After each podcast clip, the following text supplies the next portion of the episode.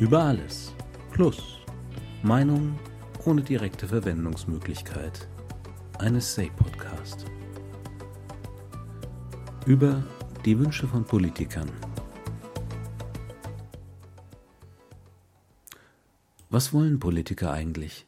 Bitte, ich frage das nicht mit zornigem Unterton, der suggeriert, dass ich die Antwort längst kenne und dass diese wenig schmeichelhaft ausfällt für unsere Volksvertreter.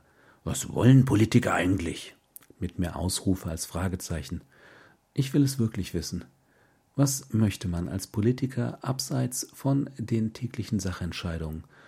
Was will man erreicht haben, um am Ende sagen zu können, das hat sich gelohnt, trotz der vielen Stunden, die man am Wahlkampfstand in Fußgängerzonen herumgestanden hat, trotz all der frustrierenden Kompromisse, trotz all der Kritik.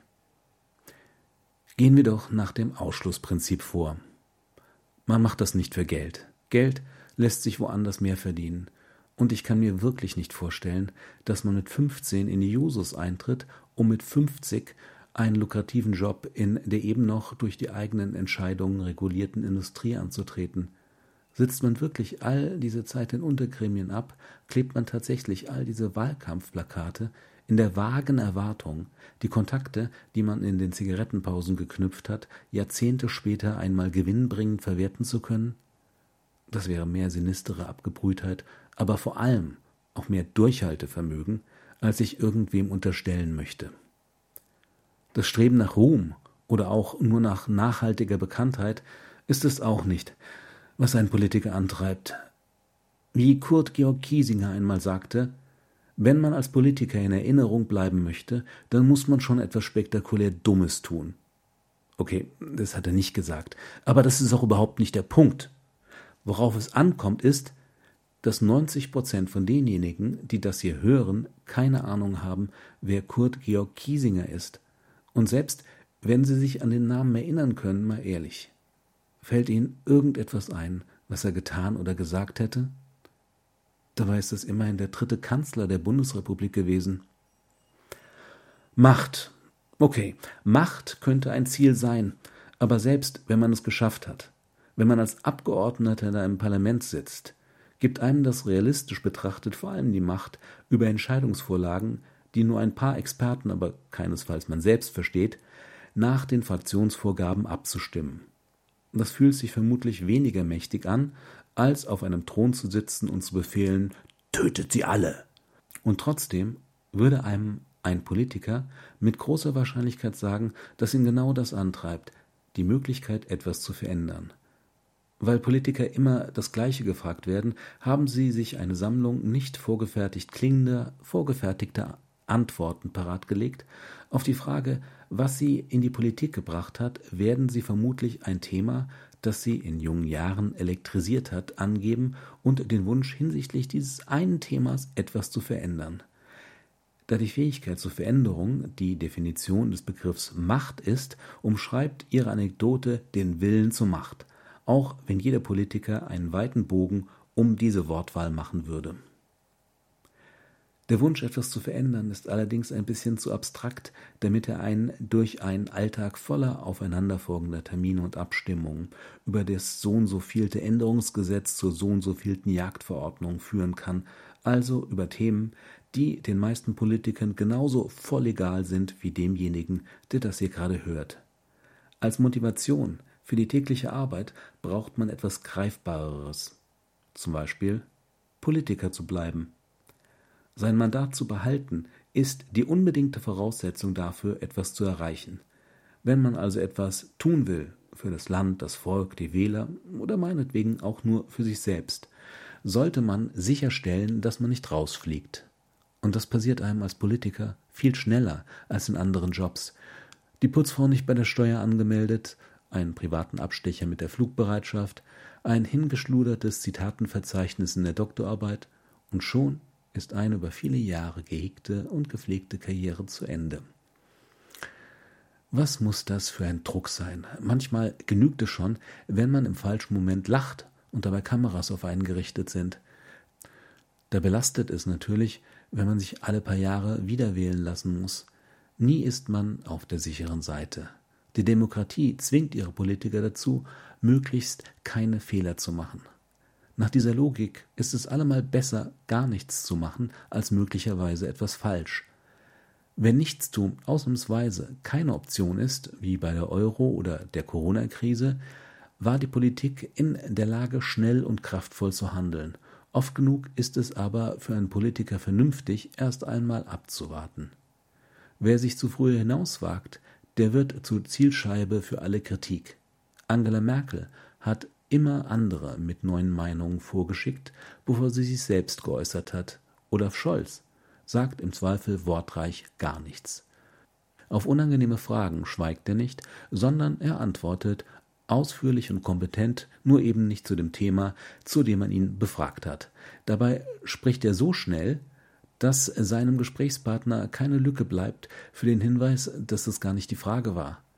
Wenn es dem Fragesteller doch einmal gelingt, sich einzuschalten, beginnt Scholz geduldig wieder von vorne etwas ganz anderes zu erzählen. Bedauerlicherweise bekommt man keinen Shitstorm ab, wenn man nichts tut. Wenn man mutig etwas Kontroverses sagt, ist die Chance erheblich höher. Eine politische Karriere ist die Abfolge von Situationen, bei denen es einem gelungen ist, dass sich eine Mehrheit für einen entscheidet. Erst im Ortsverein, dann auf der Kreis- und Landesebene, bei den ersten bezahlten Posten und so weiter und so weiter. Wer diesen Weg gegangen ist, der hat nicht nur etwas zu verlieren, er ist auch nicht dazu sozialisiert worden, eine Meinung, die nicht mehrheitsgetragen, sondern neu und vielleicht auch problematisch ist, zu vertreten. Wäre es anders, wäre er vermutlich an einer früheren Station nicht weitergekommen. Ich glaube, dass Politiker etwas Gutes bewirken wollen. Ich glaube, die allermeisten von ihnen haben Ideale und Wünsche, etwas für ihr Land zu tun. Ich denke aber auch, dass sie sehr schnell sehr viel zu verlieren haben. Wenn ein falscher Schritt beenden kann, was man sich in Jahren mühsam aufgebaut hat, dann überlegt man sich zweimal, ob man wirklich den sicheren Grund verlassen möchte. Die Logik des Jobs spricht gegen mutige Entscheidungen. Für vorsichtiges Abwarten wird man eher nicht abgewählt. Aber wie verhindert man, dass die Logik des politischen Systems Politiker davon abhalten, sich so zu verhalten, wie sie und wir es gerne hätten? Wenn Politiker daran gehen, sich von dem sie einengenden Rechtfertigungsdruck zu entlasten, kommt regelmäßig nichts Gutes dabei heraus. Wenn man vor den Wahlen keine Angst mehr haben muss, weil sie zu einem folkloristischen Ritual geworden sind, deren Ergebnis längst feststeht, wenn die Presse aufgehört hat, kritische Aussagen anzuprangern, weil man aus dem Gefängnis heraus nichts veröffentlichen kann, wenn die Sprachregelung für eine abweichende Meinung Hochverrat lautet, ja, dann ist ein Politiker wirklich frei zu tun, was er will. Zum Beispiel das Nachbarland überfallen, weil es auf Abstand gegangen ist und nun mit seinen Bestrebungen in Richtung Freiheit, Demokratie und wirtschaftlichem Erfolg die anderen Vasallen nervös macht. Dass Skandale nicht peinlich für eine Demokratie sind, sondern ihr guttun, sieht man bereits daran, dass die Länder, von deren Medien eher nie Skandale aufgedeckt werden, eher nie Demokratien sind. Auch in einer funktionierenden Demokratie gibt es korrupte Politiker, aber sie verlieren ihr Amt und ihre Freiheit. Wenn es nicht mehr funktioniert, wird so jemand nicht verhaftet, sondern zum Staatspräsidenten gewählt oder noch schlimmer, man versteht gar nicht mehr, wo das Problem eigentlich liegt. Das Geld fließen muss, ist klar. Man streitet höchstens noch darüber, welcher Amtsträger wie viel davon abbekommt. Niemand ist heutzutage begeistert, wenn einer aus der eigenen Reihe im Zentrum negativer Berichterstattung steht. Und doch ist jeder Skandal gut, weil er die Grenzlinien aufzeigt und er bekräftigt, dass sie auch weiterhin gelten. Und deshalb schädigt es die Demokratie nachhaltig. Wenn jemand wie der ehemalige Verkehrsminister Andreas Scheuer einen Grund nach dem anderen liefert, um sofort zurückzutreten, es aber einfach nicht tut. Genau durch solches Verhalten werden die für ein funktionierendes Gemeinwesen so bedeutsamen roten Linien allmählich verwischt.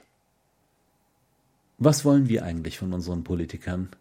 Ich kann mir schon vorstellen, welche Eigenschaften genannt werden, wenn man so eine Frage stellt. Am Ende wählen wir aber ganz andere Typen. Unsere beliebtesten und erfolgreichsten Vertreter waren alle keine charismatischen Anführertypen, keine Staatenlenker, sondern eher Beamte, die das Land verwaltet haben. Mitreißende Reden, große Gesten, Fehlanzeige. Stattdessen ungelenkes, aber authentisches Jubeln auf der Ehrentribüne bei der Weltmeisterschaft, für das wir unsere Kanzlerin ins Herz geschlossen haben. Kann es sein, dass wir am Ende gar nichts anderes wollen als das, was unsere Politiker können, zuverlässig aus jeder Verhandlung mit einem Kompromiss herauszukommen, den keiner so richtig toll, aber auch niemand wirklich schlimm findet? Ist das der versöhnliche Schluss, mit dem sich der Kreis zu der anfangs gestellten Frage schließt? Könnte er sein, möglicherweise. Wenn da nicht Themen wie der Klimawandel wären. Nichts tun kommt da nicht in Frage, sagen die Politiker. Sie haben 20 Jahre gebraucht, um diesen Satz mit Klarheit auszusprechen. Und leider sieht es so aus, dass sie mindestens noch einmal so lange brauchen, um ihm auch wirklich effektiv Taten folgen zu lassen. Deshalb für das Polareis und die nachfolgenden Generationen folgender Aufruf. Seien wir einfach eine Runde entspannter. Wegen einer in unseren Ohren missglückten Formulierung eines Politikers brechen wir nicht gleich einen empörten Shitstorm vom Zaun, wenn auch uns mal etwas abverlangt werden soll, und stellen wir vor den nächsten Besuch einer Wahlkabine freundlich, aber doch nachdrücklich fest, dass niemand eine politische Zukunft haben sollte, der meint, die Zukunft unseres Planeten wäre ein Thema, das man auf später verschieben könnte.